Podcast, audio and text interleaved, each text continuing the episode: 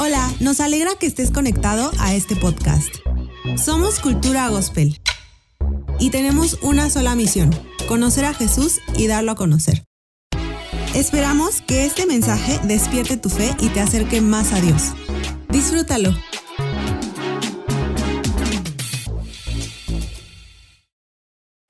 Romanos capítulo 9, verso 18, dice, sin embargo, lo que ahora sufrimos no es nada comparado con la gloria que Él nos revelará más adelante.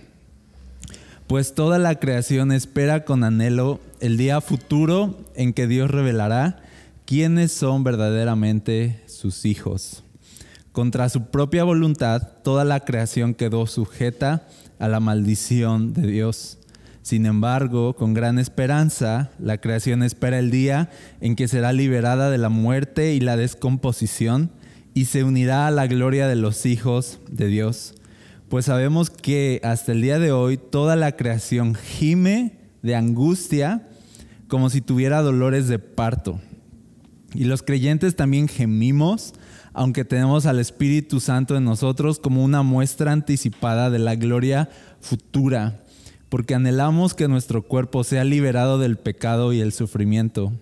Nosotros también deseamos con una esperanza ferviente que llegue el día en que Dios nos dé todos nuestros derechos como sus hijos adoptivos, incluido el nuevo cuerpo que nos prometió. ¿Qué texto? O sea, ¿qué texto? Es, es uno de estos textos que son demasiado reales, demasiado aterrizados de de lo que Dios nos ha prometido, de quiénes somos nosotros. Y no tiene ningún reparo aquí el apóstol Pablo en decir de, estamos gimiendo por dentro esperando un cuerpo nuevo. O sea, suena raro en un, en un mundo como este, así de, ¿cuál es tu esperanza? Ah, pues tener un cuerpo nuevo. Y no hablamos de, de un cuerpo fit o no hablamos de un cuerpo así modelo, hablamos de un cuerpo que nos enferma, hablamos de un cuerpo que no muere, hablamos de un cuerpo perfecto, hablamos de una nueva creación, hablamos de un futuro, dice aquí, y de una gloria que se va a manifestar en nosotros más adelante. Y que Pablo dice, tenemos esta esperanza como algo bien serio, o sea, nos tomamos bien en serio el hecho de que se nos, nos espera un futuro glorioso en Cristo Jesús. Nos esperan promesas que Él nos hizo que escapan de nuestro entendimiento. Nos espera algo hermoso, algo perfecto. Nos espera una nueva creación. Más allá de este mundo, más allá de lo que hoy vemos. Incluso dice la Biblia que todo esto que hoy vemos va a pasar y que estos cielos y esta tierra van a pasar, pero que va a haber un cielo nuevo y una tierra nueva donde van a habitar los hijos de Dios y se van a manifestar los hijos de Dios en esa gloria futura con cuerpos radiantes y perfectos como Dios los diseñó de manera original, un cuerpo perfecto que no envejece, que no se deteriora, que no muere. Esa es la gloria futura. En esa gloria futura viviremos llenos de alegría, llenos de luz, disfrutando de la presencia de Dios por toda la eternidad. En esa gloria futura no habrá dolor, no habrá llanto, no habrá lamentos, no habrá preocupaciones, todo va a estar bien siempre. Pero no solo eso, sino que vamos a estar conociendo a Dios cada vez más y nunca nos vamos a cansar de descubrir todo lo glorioso que es Dios por toda la eternidad. Y va a haber una alegría infinita que no se va a acabar, a la cual nunca te vas a acostumbrar. Es como escuchar una canción. Nosotros cuando nos gustan canciones, las escuchamos, bueno, yo soy de los que las escuchan así 20 veces eh, durante el día porque me encantó y después pues ya se me pasa, tengo que esperar unos meses para que me vuelva a encantar. Pero con Dios no es así. Vamos a poder escuchar la canción todo el tiempo, por toda la eternidad, y nunca nos va a hartar, porque Dios nunca va a ser la misma canción. Siempre Dios se va a estar revelando y revelando y revelando a nosotros, provocándonos asombro, provocándonos adoración, provocando un despertar continuo en nuestro corazón, como un fluir continuo en nuestro corazón por toda la eternidad un deleite continuo por toda la eternidad. Es, esa es la gloria futura. Es algo así como que, o sea, perfecto, eterno. y hacia allá vamos. Y eso es lo que Dios prometió en Cristo Jesús. Y de eso se trata la fe cristiana también, de esta esperanza. Y dice aquí que tenemos esta esperanza dentro de nuestros corazones. Dice es una esperanza ferviente de que ese día Dios nos dé todos nuestros derechos como sus hijos, incluido el cuerpo que nos prometió. Dice, tenemos una esperanza bien seria. Tenemos una esperanza, una esperanza ferviente en nuestro corazón. Entonces, por eso dice aquí el verso 18.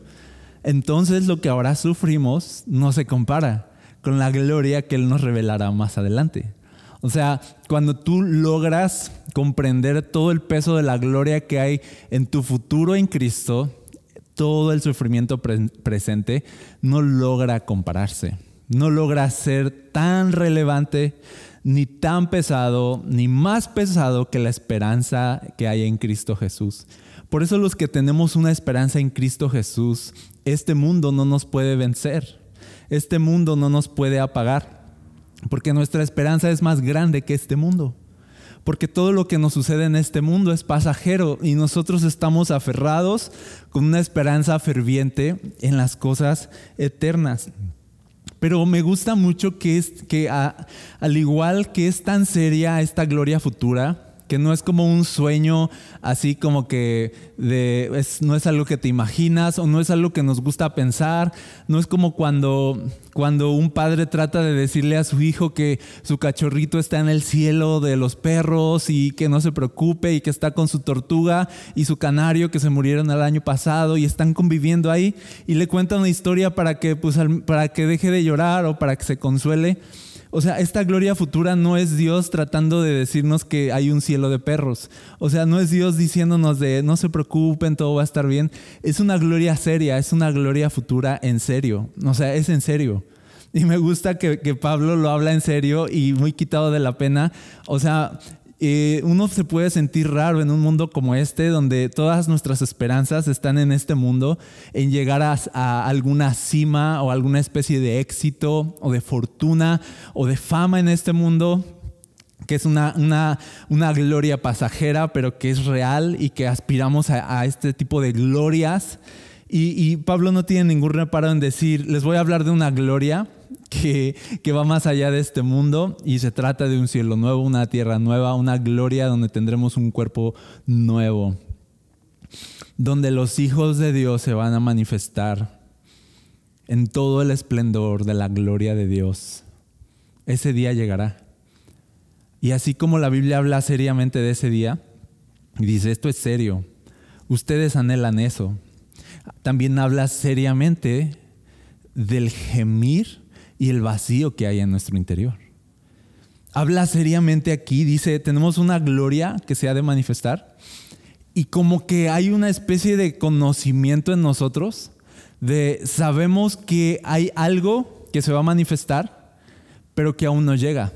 Y estamos como que todo el tiempo, dice aquí, gimiendo, dice aquí como sedientos, como sufriendo dolores de parto como los dolores de parto es el momento donde está a punto de nacer pero no nace. Ese, ese momento continuo. O sea, dice, la humanidad está sumida bajo la maldición de estar deseando una gloria futura que no acaba de llegar. La, estamos bajo la maldición de tener tanta, tanta sed y no nada en este mundo puede apagar esa sed. Está, toda la creación dice, no, no solo los de la fe cristiana o sea, no solo los que creemos en Jesús anhelamos una gloria futura, sino dice todo el mundo anhela esta gloria futura y toda la creación anhela esta gloria futura. No importa si creen en Dios o no, todos de alguna forma tenemos este conocimiento de que algo no está bien en nosotros, de que algo nos falta y por eso todo el tiempo estamos sedientos y todo el tiempo estamos persiguiendo algo que no sabemos qué es y todo el tiempo estamos peleando contra enemigos que no conocemos y todo el, tiempo queremos llegar más alto y ser más grandes y experimentar más de este mundo porque estamos buscando gloria. Y dice, dice aquí la Biblia, esto es serio porque estamos sumidos en una búsqueda, todos. Hay un gemir en el mundo, hay una desesperación. Hay una desesperación en todos. Hay un vacío. Hay gritos en el alma de todos. Hay gritos dentro de nosotros que a veces se ahogan en silencio o a veces salen en forma de, de pecados, en forma de violencia o en forma de, de vivir y exprimir este mundo tanto como se pueda, pero son gritos de auxilio. Es una sed que no se apaga. Y tenemos mucha sed, pero nada nos sacia. Y tenemos mucha hambre, pero nada nos satisface. Y dice aquí la Biblia, estamos gimiendo por dentro, estamos como aguantando en medio del dolor de parto.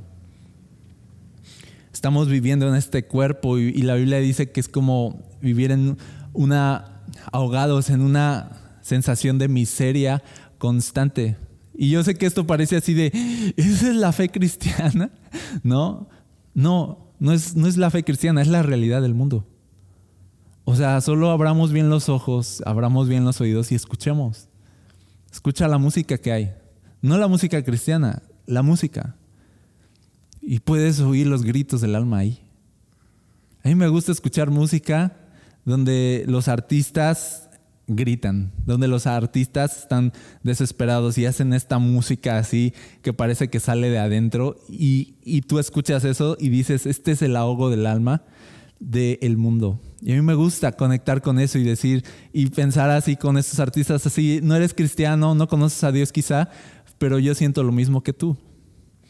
Sé de lo que hablas, sé de dónde vienen esos sonidos. Sé de dónde viene este, esta oscuridad y esta neblina que a veces hay y que a veces escuchas y, luego nosotros somos así como de, ah, es que, es que esa música es del diablo y, y mira, a veces la música simplemente es tan humana. Y luego decimos, es que ese rock es pesadísimo y solo están gritando, es Satanás y así de, no, es el mundo que, que se está ahogando. Son personas que se están ahogando y tú también lo has sentido. Y todos, dice aquí, y todos estamos bajo esa maldición de estar en un dolor de parto, de estar en un ahogo, de estar gimiendo, Dice, aún nosotros, dice los creyentes, verso 23 también, nosotros también estamos gimiendo, dice, aunque tenemos el Espíritu Santo, que es como una, como una pequeña garantía, un pequeño eh, adelanto de la gloria que se va a manifestar y nos ayuda a estar tranquilos, pero dice, los cristianos también tienen sed de Dios. David decía en sus salmos, mi alma tiene sed de Dios. Él lo entendió. O sea, esta sed, ese es, el asunto. El asunto no es si tenemos sed o no. Eh, yo no estoy diciéndote, ¿te identificas con este gemir? O sea, todos nos identificamos, todos hemos sentido este vacío. El asunto no es si decir yo sí, yo sí siento el vacío y yo no, sino de, ¿sabes qué es ese vacío? ¿Sabes qué está gritando tu alma? cuando está así, cuando se siente así, sabes que estás gritando. El asunto es, has identificado que esa sed es como David decía, es sed de Dios, que lo que estamos buscando es a Dios, que lo que estamos buscando es gloria, que lo que estamos buscando tenemos sed de eternidad, tenemos sed de propósito, tenemos sed de perfección tenemos sed de experimentar alegría infinita y por esa sed es que nos tomamos demasiado en serio este mundo. Y por esa sed es que perseguimos tanto las cosas de este mundo. Y por esa sed es que, es que nos desvivimos y nos desgastamos tanto por cada cosa finita de este mundo y nos tomamos demasiado en serio este mundo pero sabes qué, no nos tomamos demasiado en serio la sed misma que tenemos. O sea, tomamos demasiado en cuenta, nos apegamos demasiado al dinero, a una carrera, a buscar éxito. Tratamos de apagar nuestra sed con fama, con dinero, con viajes, con sustancias, con relaciones. Estamos buscando maximizar nuestra experiencia en este mundo tanto como se pueda exprimirlo. ¿Por qué? Porque tenemos sed. Pero estamos saciando nuestra sed mal. Y hubo alguien en la Biblia que sació su sed mal. Y fue Salomón. Y escribió como un diario. O sea, el libro de Eclesiastés, si tú lo puedes leer después en casa, es como el diario de Salomón de cuando buscó apagar esa sed que sentía, ese, ese gemir interno lo buscó apagar con este mundo. Y tú lees el libro de Eclesiastés y él dice, yo no le negué nada a mis ojos, todo lo que mis ojos desearon, yo lo obtuve. Todo lo que mi corazón deseó, lo hice, lo logré. No hubo nada dice Salomón, yo, no hubo nada que yo quisiera que no obtuviera. No me quedé con ganas de nada. O sea, Salomón llegó a la cúspide de la, de la máxima experiencia, del máximo placer que se puede experimentar en este mundo, en este mundo temporal. Salomón fue esa persona. Pero ¿sabes qué dice Eclesiastés? El capítulo 2, verso 11. Dice Salomón, pero al observar todo lo que había logrado con tanto esfuerzo, vi que nada tenía sentido. Era como perseguir el viento. No había, fíjate qué palabras usa, no había absolutamente nada que valiera la pena en ninguna parte. O sea, son absolutos bien fuertes. Así de, de yo tomé esta ruta de buscarle sentido a este mundo y de llevar mi vacío llevar mi sed a todos los placeres de este mundo y entregarme a este mundo por completo. Dice Salomón que tuvo mujeres, que tuvo terrenos, que plantó viñas, que se hizo de siervos, que fue uno de los reyes más poderosos que hubo en el mundo, lo tuvo absolutamente todo, absolutamente todo, se entregó a la comida, al vino, o sea, no hubo nada que él deseara que no obtuviera, pero dice, y después de que tuve todo, y después de que logré todo lo que quería, y después de que llegué a la cima de todo placer humano, me di cuenta que mi vacío seguía ahí. Me di cuenta que no había valido la pena. Me di cuenta que no había absolutamente nada que valiera la pena en ninguna parte. Y tú dices, ¿cómo un libro como Eclesiastes puede existir? ¿No? En la Biblia, así de, o sea, se equivocaron. Si a mí me hubieran, si yo hubiera sido parte de la junta de qué libros son divinos y qué no, o sea, yo creo que más de uno de nosotros habría quitado Eclesiastés. Así de, no es que Eclesiastés es un mal momento que tuvo Salomón, ¿no? Ocultemos ese mal momento, hablemos, hablemos de cuando él estaba bien, hablemos de cuando él tenía una relación con Dios, no hablemos de cuando él buscó sentido en este mundo y no lo encontró. Pero Dios nos dio Eclesiastés y Dios nos regala esta experiencia por algo. ¿Sabes? Y, lo veo tan padre y lo veo como un regalo, donde Dios nos dice así de, ¿saben qué? O sea, no puedes tomarte tan en serio este mundo. Ese es el libro de Eclesiastés. Dios diciendo, no se lo tomen tan en serio porque nada es tan importante como para rendirte a ello. No se tomen en serio el mundo porque nada es tan importante ni tan valioso como para entregarte a eso. Ese es el libro de Eclesiastés, es una advertencia. Es como de alguien que emprendió el viaje por ese camino del placer. Y si ese alguien se hubiera quedado en el, eh, en el destino al que llegó y no hubiera regresado, todos habríamos dicho, pues entonces si él no quiso regresar es que encontró algo. Pero Salomón regresó frustrado. Y mientras va de regreso, se encuentra a todos nosotros que vamos caminando hacia eso y pensamos de, e, este mundo me va a dar sentido, este mundo me va a dar propósito y vamos con nuestras mochilas invirtiendo todo en un viaje, ¿no? Así de este mundo va a pagar mi sed y viene Salomón de regreso con Eclesiastés y así nos dice así de, tomen así de, aquí tienen, o sea, este mundo no te va a dar nada, tú vas a llegar al final de tu carrera en este mundo y te vas a sentir el ser más miserable.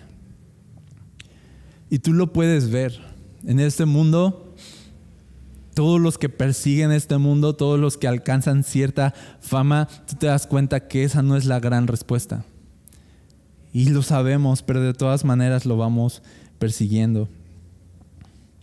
Entonces, Eclesiastes es este libro que nos advierte de, ustedes tienen sed de Dios, pero no intenten apagar esa sed bebiéndose este mundo. No intenten apagar esa sed comiendo más y más de este mundo. El vacío es tan grande y tan real en tu interior. Fíjate esto. Tu vacío es tan grande y tan real en tu interior que ni aún todo lo mejor de este mundo podría llegar a satisfacer ese vacío que hay en tu interior. Ni aun que ganaras todo el mundo, alcanzarías a llenar el vacío que hay en tu interior. Así que Eclesiastés no nos dice, este mundo es horrible, no, no nos dice eso. Solo dice de, este mundo con toda su belleza y con todo su esplendor no alcanza a llenar nuestro interior. Si es Luis, dice, la historia de la humanidad es la terrible historia del ser humano tratando de buscar otra cosa aparte de Dios para llegar a ser feliz. Dice, la historia de la humanidad es una tragedia. Estamos buscando felicidad en donde no la hay. Y llevamos milenios haciéndolo. Y dice, es una estupidez, es una tragedia porque es como de, oye, ya pasaron milenios y milenios de historia y como que no hemos captado de que de verdad no hay sentido. Y la Biblia lleva también siglos y siglos diciéndonos lo mismo. No, no hay sentido aquí. Este mundo es bastante bueno. La comida sabe bastante bien. Los placeres son bastante buenos. Hay mucho que ver, mucho que desear, mucho por lo cual aspirar. Hay mucho que beber de este mundo. Dice, solamente no intentes llenar tu necesidad espiritual con este mundo. Porque esa es una estupidez. Porque eso es como perseguir el viento. Porque eso es vanidad. El mismo C.S. Lewis dice, todo lo que no sea eterno es eternamente inútil. No sirve. Si no es eterno, es inútil. Es lo que dice Salomón en todo Eclesiastés. Todo es inútil, todo es vanidad. Nada tiene sentido, nada. Así de seria es la Biblia con nuestro vacío. Nadie más te va a hablar con tanta franqueza como la Biblia acerca de tu necesidad espiritual. En el mundo te, van a decorar tu necesidad espiritual de, mira, lo que necesitas es reprogramar tu mente y ya. Lo que necesitas es pensar positivo y ya. Lo que necesitas es simplemente olvidar tu pasado y enfocarte en tu presente y ya. Lo que necesitas es pensar adecuadamente. Lo que necesitas es sanar emocionalmente y vas a ver que vas a poder disfrutar un poco más. O sea, el mundo trata como de irse por la superficie, pero nada en este mundo puede tratar el verdadero problema, el vacío en nuestro interior. Porque cuando se trata el vacío en nuestro interior nos damos cuenta de es bastante crudo, es bastante real, es bastante trágico, es bastante triste porque es bien grande y, ninguna experiencia en este mundo va a lograr llenar el vacío que siento. Nada. Y a lo mejor me digas, ¿y por qué me dices todo esto? No, te voy a quitar, ¿no? Te voy a quitar de YouTube, voy a cambiarme a otro canal de YouTube. Ok, espera, no le cambies. No ha acabado, ¿ok? ¿Ahora qué? Solo, solo trato de que reconozcamos nuestra sed. Solo trato de conectar contigo, de, de, que aprendamos a escuchar el grito de nuestra alma y la frustración de nuestra sed para entender que todos necesitamos de Dios, que todos estamos buscando lo mismo. Todos estamos buscando a Dios Solo que a veces lo estamos buscando en donde no está. Es solo eso. Pero todos estamos buscando la misma experiencia. Todos tenemos exactamente la misma sed. Y todos necesitamos la misma agua. Solo que no hay varias aguas. Solo que no hay varias fuentes que puedan apagar la sed. El asunto es que solo existe un manantial que puede saciar nuestra sed en todo el universo en todo el universo. Solo existe una experiencia, solo existe un nombre, solo existe una persona, solo existe una esperanza que puede apagar la sed del alma. Y, les voy a decir, algunos ya saben quién es, pero de todas maneras. Juan capítulo 7, verso 37.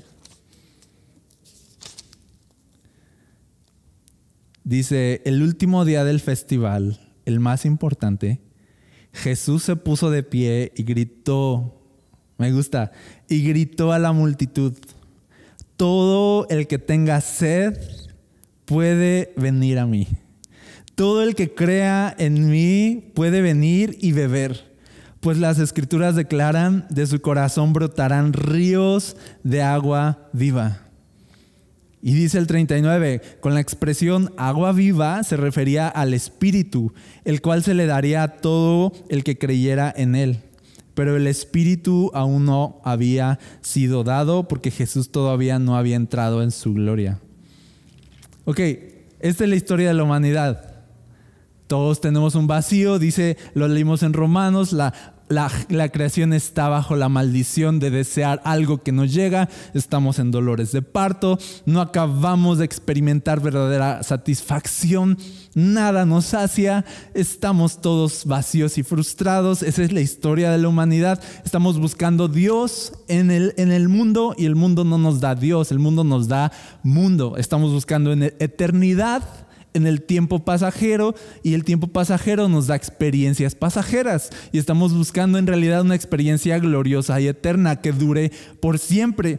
Bebemos del agua de este mundo y nos vuelve a dar sed, pero necesitamos algo que apague una sed por siempre, un agua que sea eterna, un agua que esté viva. Y entonces llega Jesús ese día en medio de un festival muy importante y se para y les dice a todos, todo el que tenga sed, venga a mí y beba. Me gusta que Jesús conectó con la sed, porque cuando tú escuchas de todos los que tengan sed, o sea, es de, de decir de yo. O sea, cualquiera dice, yo tengo sed. Yo sé lo que se siente. Yo estoy gritando por dentro. Yo ya intenté demasiado. Yo ya exprimí demasiado, yo ya viví demasiado en este mundo y estoy sediento. Y llega Jesús y dice, yo soy el que puede apagar tu sed. Dice, y te prometo algo, cuando tú creas en mí, de tu interior va a correr agua viva. Dice, la promesa de Dios es de todos los que creen en Él, en su interior va a haber como una fuente de agua fluyendo constantemente. Y dice, y solamente es un anticipo de gloria. Solamente es un anticipo, lo, que leímos en Romanos 9. Solamente es el Espíritu Santo, dice. Nos fue dado el poder del Espíritu Santo, algo súper real, tan real como tu vacío es Jesús, tan real como tu necesidad, tan real como tu sed es el Espíritu Santo. Quiero decirte eso. Quiero decirte que así como sientes de real tu sed y tu desesperación, igual es real la respuesta que Dios tiene para ti de parte de Él su Espíritu Santo. Es muy real, no es un sueño, no es un cuento para antes de irte a dormir y que no tengas miedo y ya, y llenarte de historias bonitas. No es fantasía, Así como es real el dolor, es real el consuelo de Dios. Así como es real tu desesperación, es real la plenitud que viene de Dios. Así como es real tu vacío, es real la llenura del Espíritu Santo. Quiero que lo sepas. Porque a lo mejor dices, yo no sé eso de que el Espíritu Santo, como que me suena algo así muy volado. Y así de, ok, solo enfócate, enfócate en tu sed. Esa sed que sientes es real ese dolor que sientes es real, esas lágrimas son reales, igual de, real es lo que Dios tiene para ti. Porque no hay vacío en el corazón humano, no hay clamor en el corazón humano que no tenga una respuesta de parte de Dios. Si tu vacío es real, Dios tiene algo para llenar ese vacío. Si el grito de tu alma es real, Dios tiene algo para dar paz a tu alma. Así como es de real nuestro vacío, es real Dios. Y el vacío y la sed solo es un indicativo de que fuimos destinados para algo más. El hecho de que exista un vacío significa que existe un propósito. El hecho de que exista un vacío en tu alma significa que Dios quiere llenar tu alma. Y estamos en esta búsqueda constante, pero la búsqueda termina ese día cuando Jesús se para y dice, yo soy el agua. La búsqueda termina para esta mujer que estaba en el pozo con Jesús y le dice Jesús, tú vas a seguir viniendo a este pozo cada que tengas sed, pero el que beba del agua que yo le daré no volverá a tener sed jamás. Jesús dijo, yo soy el agua viva. Yo soy lo único que sacia. Yo soy lo único que puede dar plenitud al corazón del hombre. El único que puede apagar tu sed es Jesús. El único que puede apagar tu sed es Jesús. ¿Y sabes cómo se presenta Jesús? A gritos. Me gusta eso. A gritos. Dice, vengan a mí y grita. Los que tienen sed, vengan. Porque es algo serio. Porque Jesús ve el corazón humano y ve nuestra perdición y ve nuestra miseria. Y hay una desesperación de Jesús por llenar la desesperación de los hombres, por llenar la desesperación de la humanidad. Dios está igualmente desesperado por darse a sí mismo al mundo que está desesperado por encontrar a Dios. Es un clamor con otro clamor, un, un vacío con una esperanza atrayéndose eternamente. Nos sentimos tan atraídos a Dios, pero no sabemos dónde está hasta que Jesús viene y dice, yo soy, aquí estoy. ¿Sabes qué tienes que hacer? Tienes que doblar tus rodillas cuando acabe esta predicación y decirle, Jesús, llena mi alma. He estado buscándote todo este tiempo en el mundo y no te he encontrado. Tú eres la respuesta, tú eres lo que necesito. Por favor, dame de esa agua viva para que yo no vuelva a tener sed jamás. Tú dijiste aquí, vengan a mí los que tienen sed, pues aquí estoy y hazlo. Y, yo te aseguro que Jesús te va a responder. Pero no, no dejes de buscar en Jesús apagar tu sed, no dejes de buscar. Y eso me lleva al final de este mensaje. Esto me lleva al final. Me gusta que exista una cita como esta. Dice Lucas 11, verso 9, Jesús les estaba enseñando a orar a sus discípulos y les dice, así que les digo, hablando de oración, sigan pidiendo y recibirán lo que piden. Sigan buscando y encontrarán. Sigan llamando y la puerta se les abrirá. Dice, pues todo el que pide, recibe. Todo el que busca, encuentra. Y, y a todo el que llama, se le abrirá la puerta. Dice Jesús, tienes un vacío, pide y vas a recibir. Usa tu vacío para buscar la respuesta en Jesús. Dice, pero sigue pidiendo y vas a recibir, es un hecho. Dice, estás perdido, estás buscando algo, dice, sigue buscando y ¿qué va a pasar? Dice, vas a encontrar. Y dice, sigue llamando.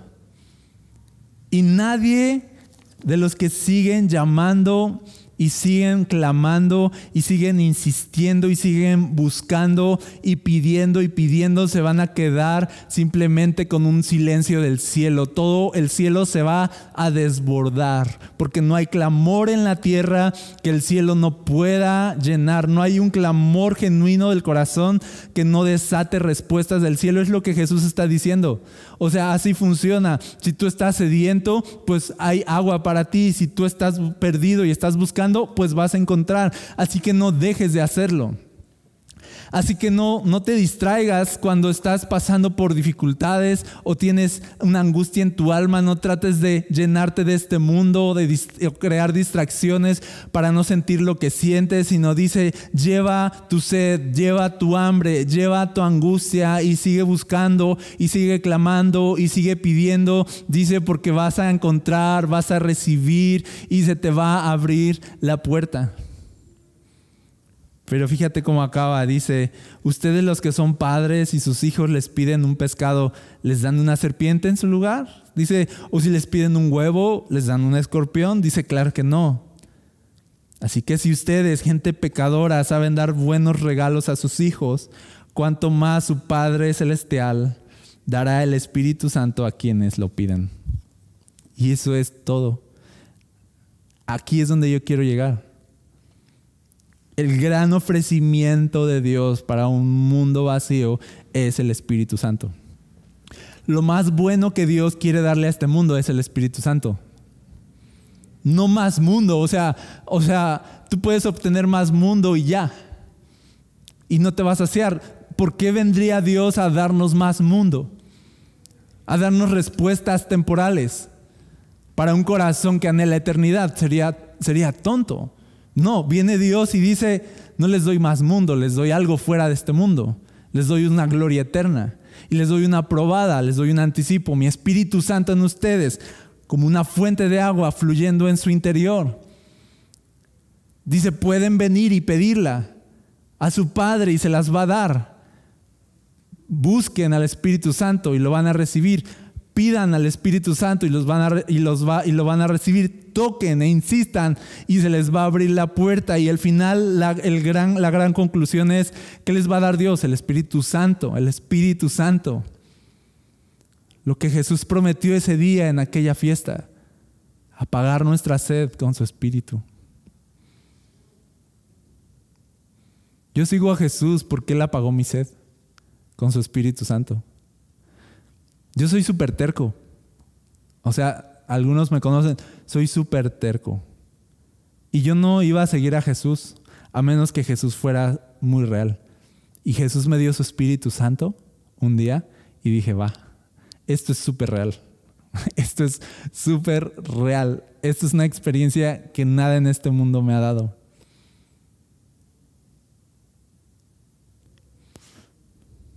Y me gusta entonces que la Biblia sea tan real.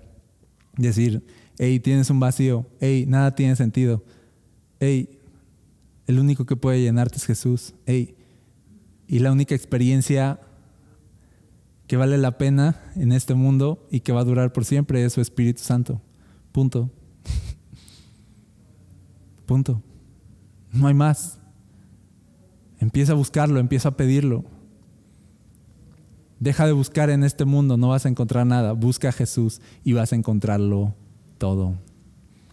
Así que estamos listos para llevar nuestra sed, nuestro vacío, nuestra angustia, nuestra ansiedad, nuestra frustración y los gritos de nuestra alma y nuestros dolores de parto al lugar correcto. Vayamos a Jesús. Él dijo, vengan a mí. Así que vamos, vamos a Él. Cierra tus ojos. Jesús, Tú gritaste que fuéramos a ti los que tuviéramos sed. Y la verdad es que todos tenemos sed. Y la verdad es que todos deseamos algo que a veces no atinamos en saber qué es. Y no hay nadie que se haya parado como tú y haya gritado, yo soy el agua, vengan a beber. Y, y tú lo dijiste, así que venimos a ti y creemos en ti Jesús. Y creemos que tú puedes apagar la sed de nuestra alma. Te pedimos tu Espíritu Santo y te lo volvemos a pedir y mañana lo volveremos a pedir y seguiremos insistiendo. Señor, porque nuestra necesidad más grande eres tú. Porque el único que puede darle sentido a una vida eres tú. Porque no queremos desperdiciar nuestra vida con un corazón vacío, Queremos, Señor, ser personas de propósito con corazones plenos. Así que líbranos de la tragedia de buscar plenitud fuera de ti y de perder nuestro tiempo y nuestros años desgastados en este mundo. Señor, mejor llénanos de ti para que nuestra vida tenga propósito aquí y por la eternidad. Señor, nos entregamos a ti. Rinde tu vida a Jesús esta tarde. Dile, Jesús, aquí está mi vida, me rindo a ti. Te rindo mis sueños, te rindo mis anhelos, rindo todo.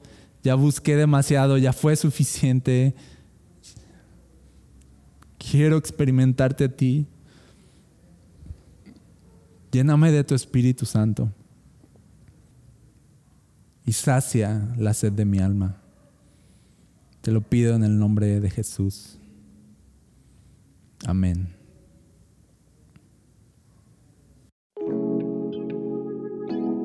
Gracias por conectar con nosotros. Si deseas más contenido como este, encuéntranos como Cultura Gospel en redes sociales o visita nuestro sitio web culturagospel.com.mx. Oramos que en donde quiera que estés, Dios siga trayendo ánimo y esperanza a tu corazón.